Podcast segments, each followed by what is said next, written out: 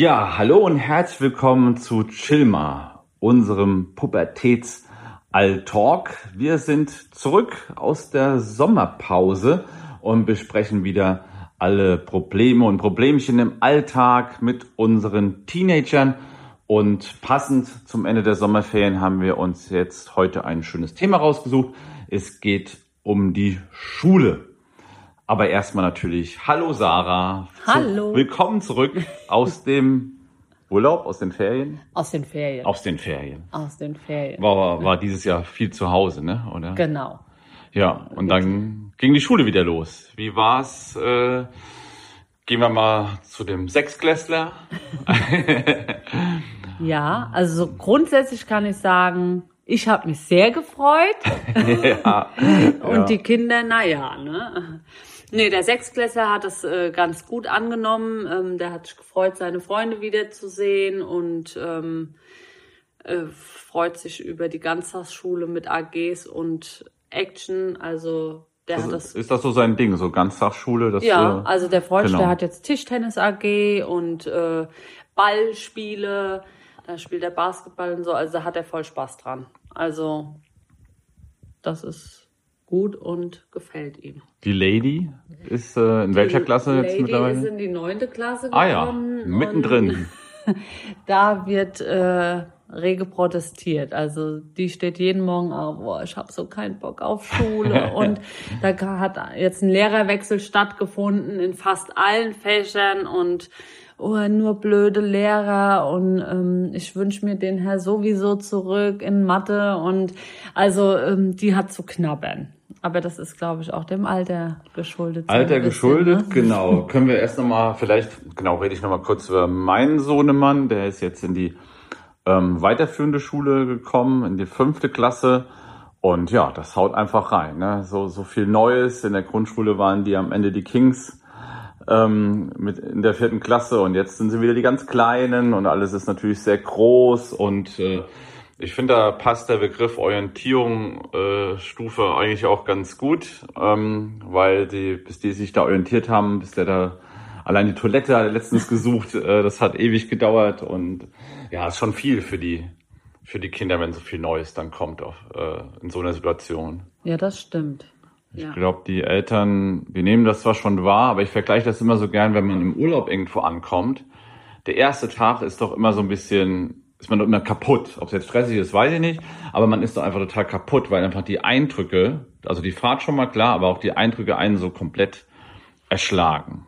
Ja, und dann eben auch die Orientierungslosigkeit. Genau. Ne? Also wo bin ich, wo muss ich hin, wo gibt's was?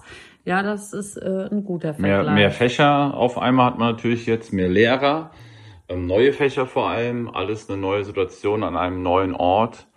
Und ähm, mal schauen, wie das weitergeht. Kann man natürlich nochmal so einen Podcast dann nächstes Jahr vielleicht machen zu dem Thema. Ähm, momentan klappt es eigentlich relativ gut, aber der ist halt einfach total kaputt. Also die Eltern sind auch kaputt, äh, weil man ja natürlich auch so viele Bücher muss ich noch nie bestellen. Allein was die auch immer tragen müssen, ist echt der Wahnsinn, wie schwer das ist. Essen aufladen, jeden Tag auf Vertretungsplan gucken. War das bei uns auch so, ne, oder? Doch, du hast es verdrängt. ja. Ja, wobei, also mein Sohn hat dann auch in der ersten Woche festgestellt, Mama, ich bin jetzt kein Fünftklässler mehr. Ich bin jetzt gar nicht mehr der ganz Kleine auf der Schule. Genau. So, also so schnell geht so ein Jahr rum und der fühlt sich da jetzt schon total zu, äh, zu Hause, will ich mal sagen. Und ähm, nee, kaputt ist der nicht. Der kommt mittags um halb fünf von der Schule, schmeißt dann Ranzen in die Ecke und äh, ist direkt wieder draußen mit seinen Kumpels. Also der streift das so. Der, der streift das so ab, genau, ja. Ja, vielleicht ist es auch so wie bei einer neuen Arbeitsstelle oder so, dass man einfach sagt, mein Gott, wenn ich da jetzt schon ein Jahr am Arbeiten bin, dann ist es natürlich nicht mehr so wie am Anfang nach dem Urlaub. Ja, ja glaube schon, dass so ist. Der weiß, der weiß dann schon eher, wie der Hase läuft. Genau, ja. Und äh, mein Fünftklässler eigentlich äh, noch nicht so. Ich, was ich so merke, ist natürlich, ich weiß nicht, wie das bei dir geht, du hast ja schon Erfahrung auch dann mit teilweise älteren Kindern. Ich merke schon, dass auch Druck dazu kommt. Also ich merke auch schon, dass es um Leistung geht. Das ist natürlich jetzt eine grundsätzliche Bildungsdiskussion, ob es hier ja. jetzt zu sehr um Leistung geht. Aber hast du das gespürt bei dir, bei deinen Kindern, dass die Schule schon viel verlangt oder auch zu viel verlangt? Auf jeden Fall. Ja. Auf jeden Fall. Also äh, gerade wenn du in die weiterführende Schule kommst, äh, da habe ich echt mit den Ohren geschlagert. Ähm, wobei bei meinem dritten Kind, also der aufs Gymnasium geht, nicht so schlimm wie bei den Zweien, die auf die Realschule gegangen Ach. sind, muss ich sagen. Die wurden bombardiert. Klar, die ersten paar Wochen waren da so Eingewöhnung, Kennenlerntage und keine Ahnung, äh, die Rallye über die Schule und was nicht alles. Aber nach so zwei, drei Wochen haben die da angezogen mit dem Unterricht. Da wurden alle rittlang irgendwelche Tests geschrieben und nicht nur, äh, also da gab's Mathe-Kopfrechendiktate, Englisch-Vokabeltests, äh, dann äh, in Navi noch, eine, noch ein Test. Also wirklich einiges an Tests, wo ich gedacht habe, also holla die Waldfee, da wird ganz schön viel von denen verlangt. Die kommen doch gerade erst von der behüteten Grundschule. ja, ja, ja, das stimmt. Ähm, mein Sechstklässler, der, äh, wir schreiben morgen in, in Testen Latein. Ich dann so, uh, okay, aber die Note zählt noch nicht. Also die ist, der ist da völlig tiefenentspannt. Habe ich gemeint, es kann trotzdem nicht schaden, sich darauf vorzubereiten und die Lehrerin wird es mit Sicherheit im Kopf haben, wenn die Note denn dann gut gewesen wäre. Ja, also der ist da völlig tiefenentspannt und die äh, auch in der sechsten Klasse gehen es eher locker an, dass die dann erstmal einen Probetest schreiben oder so. Also so war meine Erfahrung da bisher. Ja. Dass die Realschule da noch ein bisschen noch ein bisschen härter hat äh, angehen lassen wie das Gymnasium, ja. Und äh, was macht man da als Eltern? Nimmt man das dann also man spürt das, dass das wirklich so, vergleichen wir es mal mit einem Meer, dass einfach da hohe Wellen sind und dass da ständig was abgeht, es brodelt, Stürme sind da. Sagt man eher, okay, ich nehme ein Surfbrett und äh, versuche da mitzusurfen oder denkt man, nee, ich gehe an den Strand und schaue mir das von, von, von, von der Entfernung an? Ähm, naja, also ich war so, dass ich äh, den Kindern auf jeden Fall angeboten habe oder ja schon auch aktiv mitgelernt habe mit den Kindern, also dass ich die abgefragt habe und mit denen gelernt habe, ähm, aber ihnen auch gleichzeitig so ein bisschen den Druck genommen habe, äh, wenn es jetzt in die Hose geht oder so, dann ist das nicht schlimm, weil ja. das ist ja alles neu, aber man muss halt schon was tun. Also jetzt einfach sagen, wir lernen ja. jetzt nicht und, genau, und, und gucken einfach und, mal, ja. was, äh, was passiert. Also ähm, weil das ist ja schon ein Unterschied zur Grundschule. Also ich finde in der Grundschule der Stoff, da muss man sich jetzt nicht mittags hinsetzen und nochmal äh, stundenlang oder tagelang lernen. Und äh, auf der weiterführenden Schule, die Vokabeln, die fliegen dir halt nicht so zu. Da muss man sich aktiv schon nochmal hinsetzen und was lernen, ja. Und ähm, das habe ich gemacht mit denen und mal ging's gut und mal weniger. Und hm. ja. Ja, ja, ich bin auch mal gespannt. Mein Sohnemann ist ja so ein kleiner Beamter, der kommt gerne von der Arbeit nach Hause und hat dann alles erledigt. Und ähm, jetzt ist es doch auch letztens schon mal passiert, dass er nach der, hat ja Ganztagsschule und nach der Stunde, wo sie eben Zeit haben, da die Hausaufgaben zu machen, ist er halt nicht ganz fertig geworden. Das hat ihn total verärgert. So, das, das, und da haben wir auch gesagt, nur das wird jetzt öfters mal vorkommen, dass diese Stunde nicht reicht und dass du zu Hause dann auch nacharbeiten musst. Ne? Ja, das ist ja dann schön, dass er so gewissenhaft ist. Das macht er dann aber auch zu Hause. Ja, ja, der ist, was Hausaufgaben angeht, ist er da sehr ähm, gewissenhaft und äh, klar, äh, erst die Arbeit, dann der Luxus. Ne? Also erst muss hier die Hausaufgaben gemacht werden und dann kann es zum Zocken gehen oder wie auch immer, was er dann halt machen mag. Kann er auch gerne, ist ja auch dann auch seine freie Zeit und seine Entspannung. Ähm, aber das macht er auch. Da haben das wir heißt aber, Entschuldigung, dass ich unterbreche, das heißt aber, du äh, kontrollierst auch aktiv. Äh, momentan machen wir das noch so ein wenig mehr. Das hängt natürlich auch wieder sehr individuell vom Kind ab. Ähm, prinzipiell überlassen wir ihm das schon. Also ist ja auch irgendwann seine Verantwortung, sein, beziehungsweise es ist der Lehrer und Lehrerin ja auch irgendwie dazu da, das auch zu korrigieren. Was wir aber auch aus der Grundschule zum Beispiel mitbekommen haben, ist, dass wenn er schreibt, es danach kein Mensch lesen kann. Also vielleicht wird er mal Arzt, dann ist es gut. Ne? Ich glaube, die Apotheker denke ich auch manchmal, wie könnte er dieses Medikament da jetzt lesen? Um Gottes Willen, also vielleicht wird er mal Arzt, dann, mein Gott, dann ist es halt so gewesen.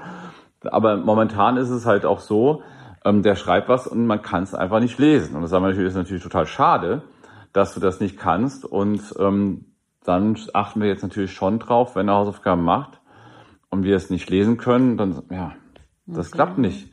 Jetzt hat aber auch schon die Lehrerin, die neue Lehrerin quasi schon das bemerkt und hatte ihm auch schon da einige Tipps gegeben. Ah ja. Insofern, ähm, das war jetzt so das Überbleibsel, was die Grundschullehrerin uns dann gesagt hat. Und da schauen wir dann schon mal und äh, ich glaube, man man ist, glaube ich, einfach jetzt näher am Kind. Ob das jetzt auch ähm, nicht nur dieses korrigierende Element ist, sondern auch einfach das emotionale Element. Man ist einfach, es ist eine neue Situation für ihn, ein neuer Ort man ist einfach näher dran, weil es ihn gerade bewegt, weil es ihn anstrengt, weil auch mit uns es was macht. Und ich glaube, dann ist man einfach enger zusammen und schaut dann mal wahrscheinlich eher so ein bisschen mehr nochmal die Hausaufgaben nach, als dass das jetzt in einem halben Jahr der Fall sein wird oder geschweige denn in der sechsten Klasse. Ja, ich wollte nämlich gerade sagen, also bei, ähm, bei den zwei Großen oder bei dem Ältesten war es schon auch so, wie du gerade schilderst, dass ich da eher mal die Hausaufgaben kontrolliert habe und so. Und jetzt beim dritten, ist es dann so, äh, wenn der von der Ganztagsschule gut, der kommt dann von der Ganztagsschule und in der Regel sollten ja dann die Hausaufgaben gemacht sein, dann frage ich einfach nur noch, und Hausaufgaben gemacht oder hast noch was auf? Nö, ist alles erledigt. Und dann nehme ich das so Klar, absolut. nehme ich das so an und ja. äh, vertraue ihm da auch und kontrolliere da jetzt nichts mehr. Also gut, wie gesagt, er ist in der sechsten Klasse und die Lehrer sind dazu da, die Hausaufgaben zu kontrollieren und ja. Genau, und später wird es natürlich eh schwierig. Also dann mit der, wenn es dann siebte, achte, neunte Klasse geht, dann kommt ja auch diese Phase in der Pubertät, die ja auch mal auch erwiesen ist, ähm, dass da die Lustlosigkeit keine Grenzen hat, dass die einfach keinen Bock mehr haben auf Schule, ähm, während die in den ersten Jahren natürlich immer noch in der Grundschule geguckt haben, ja, wir wollen ja auch unsere Eltern stolz machen und wir wollen da eine gute Note, wir wollen die Lehrerin stolz machen. Auf einmal ist denen das relativ wurscht. Sie setzen andere Prioritäten. Und da merkt man auch, finde ich, dass wirklich die Institution Schule ist ja quasi, die müssen ja dahin. Die haben ja keine Wahl. Wir können uns ja die Arbeit noch äh, einigermaßen aussuchen. Das können die nicht. Und das, ähm, ja, da meckern sie natürlich auch dagegen.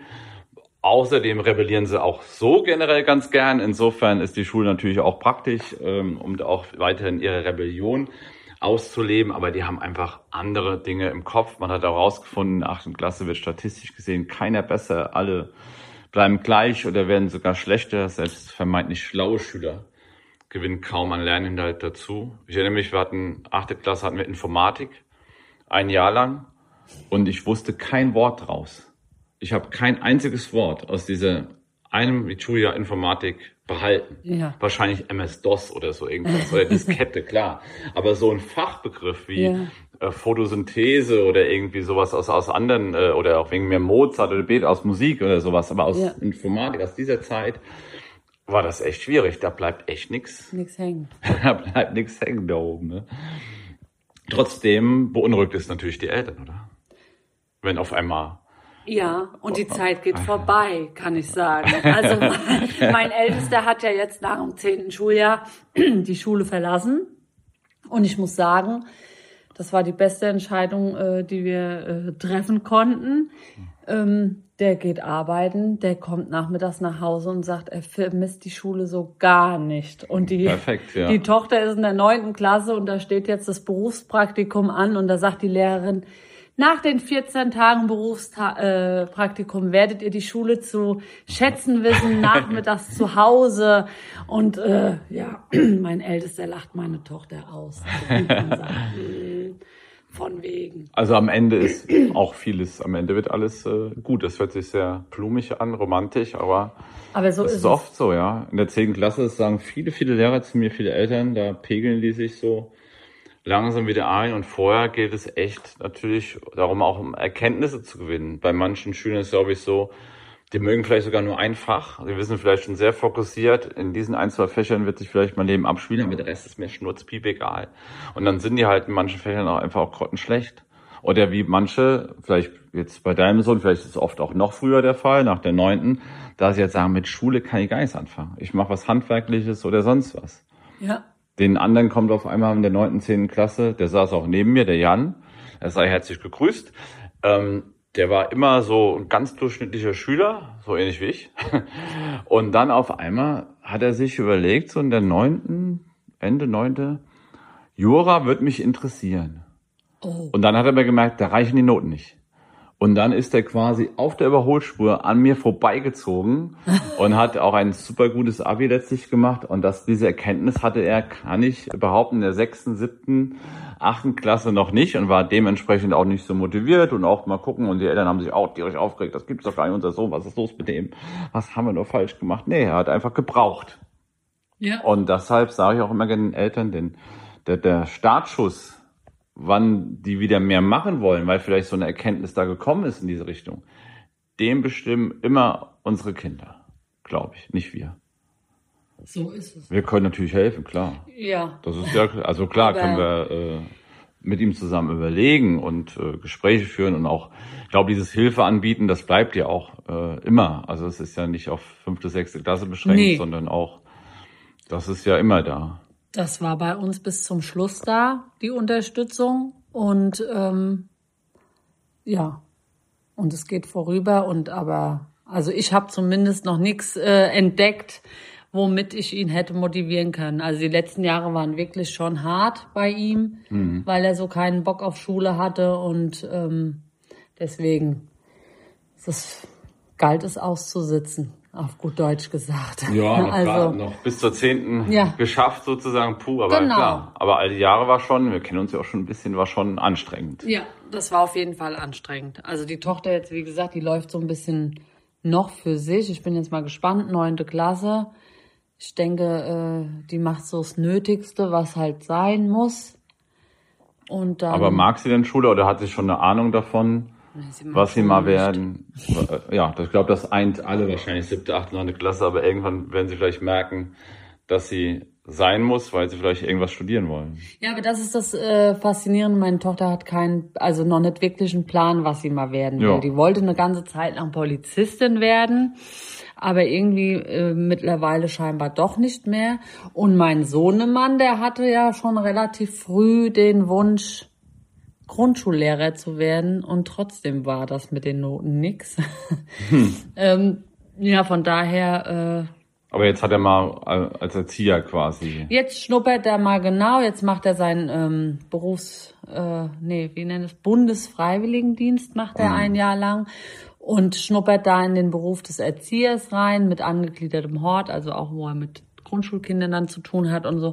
Und dann sehen wir einfach mal weiter, ob er danach dann nochmal die Schulbank drückt und ähm, das Abi nachholt im Prinzip oder ob er dann doch eine Erzieherausbildung macht. Wir werden es sehen. Genau, das ist auch eine Erkenntnis. Das ist nicht so wie bei uns früher, sondern jetzt ist äh, Abschlüsse nachholen ist ein Leben lang möglich. So ist es. Ich glaube, das kann man auch noch den Eltern immer noch so ein bisschen mitgeben, dass sie da dass dann nicht so ein Stichtag ist, ähm, bis 18 ist, dann muss das alles fest, und er kann auch später noch alles nachholen, äh, aufholen und dann auch Abschluss oder sogar noch studieren. Es gibt ja Leute, die studieren, keine Ahnung. Ja.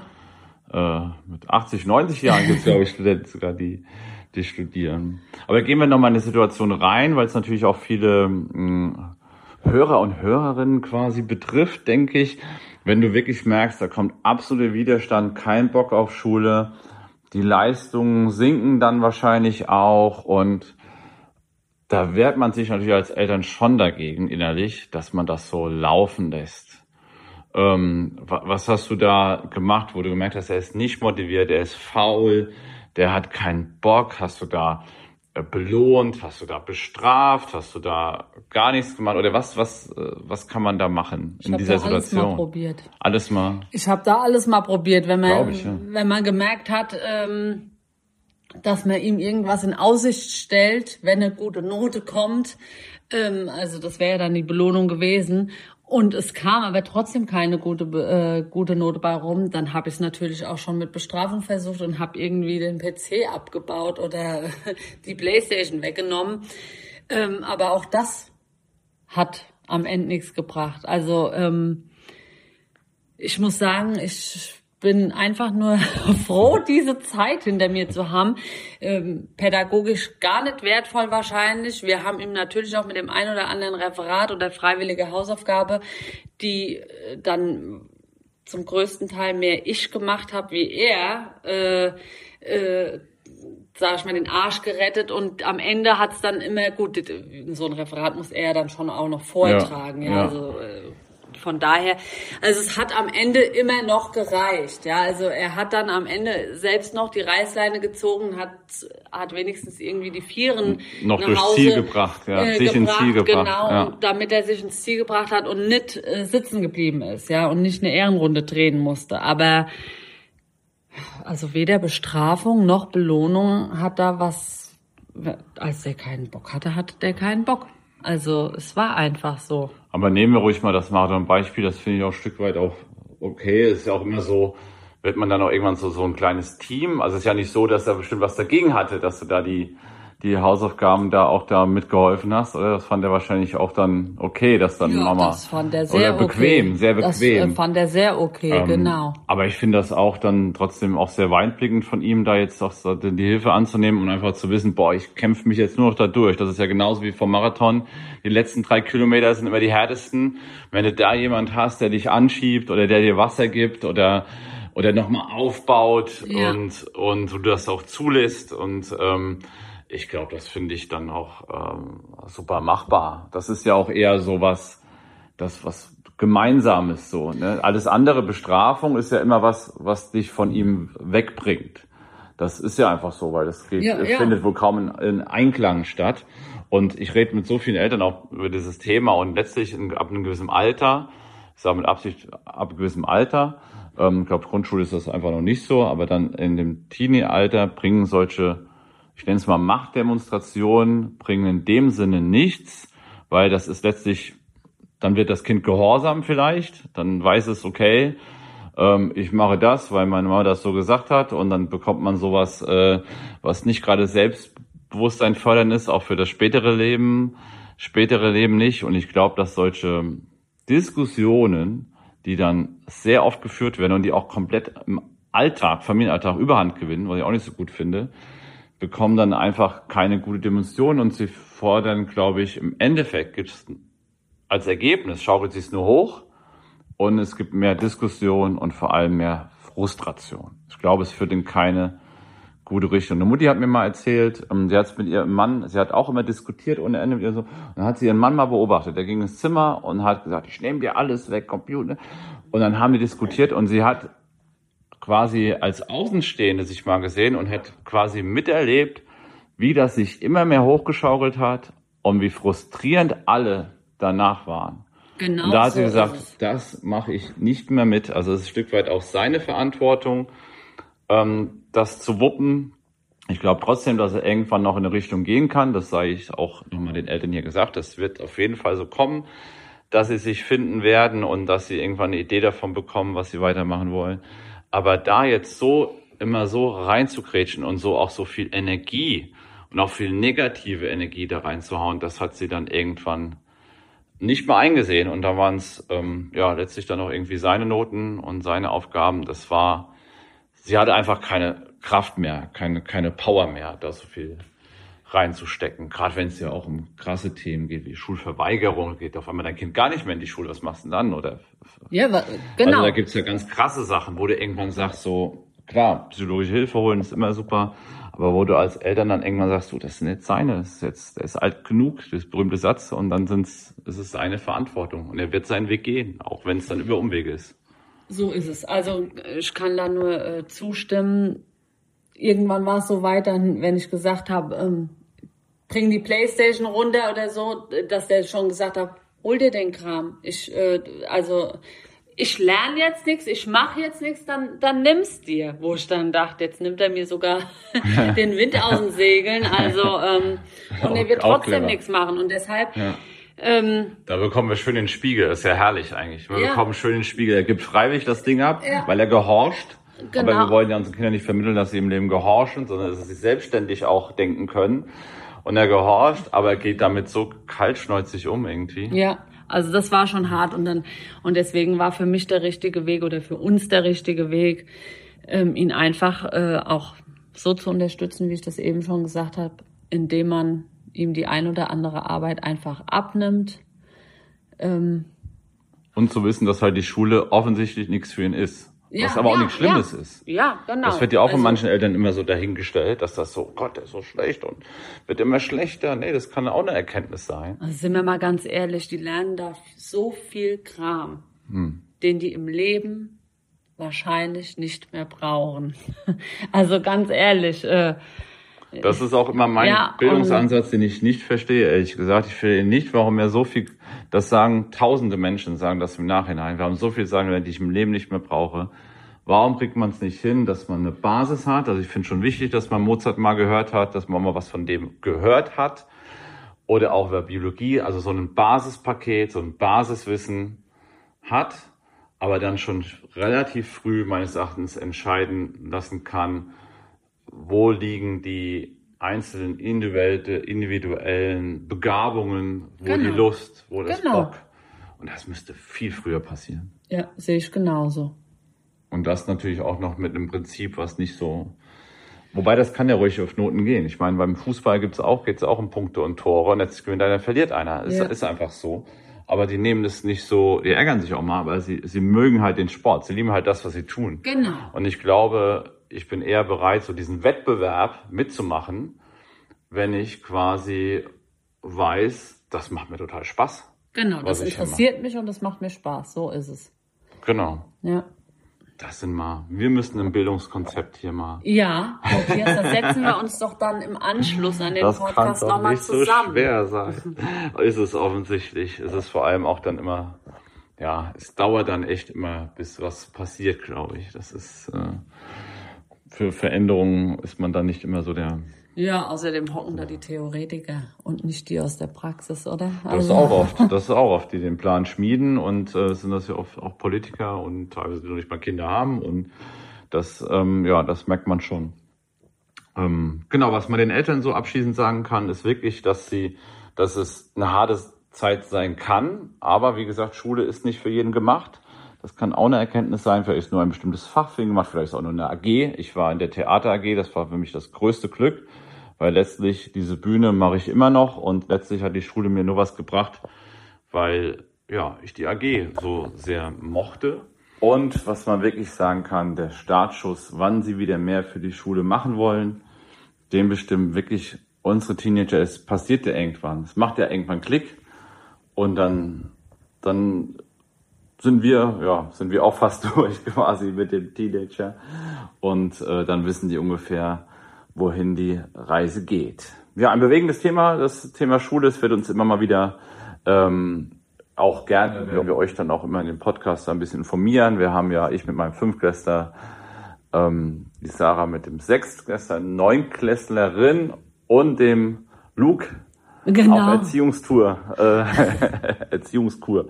Ähm, genau, werden wir euch dann immer mal wieder am Ball halten, am, auf dem Laufenden halten, wie es da so läuft. Auch beim, beim jetzt habe ich den Namen gesagt, gut. Ganz schlimm, Kita. ganz schlimm. Machen wir einen Piep drüber. ähm, dann Dankeschön wieder fürs, fürs Zuhören und danke dir, liebe Sarah. Bitte, bitte, immer wieder gerne. Und dann äh, hören wir uns dann wieder beim nächsten Mal. Liebe Grüße. Ciao.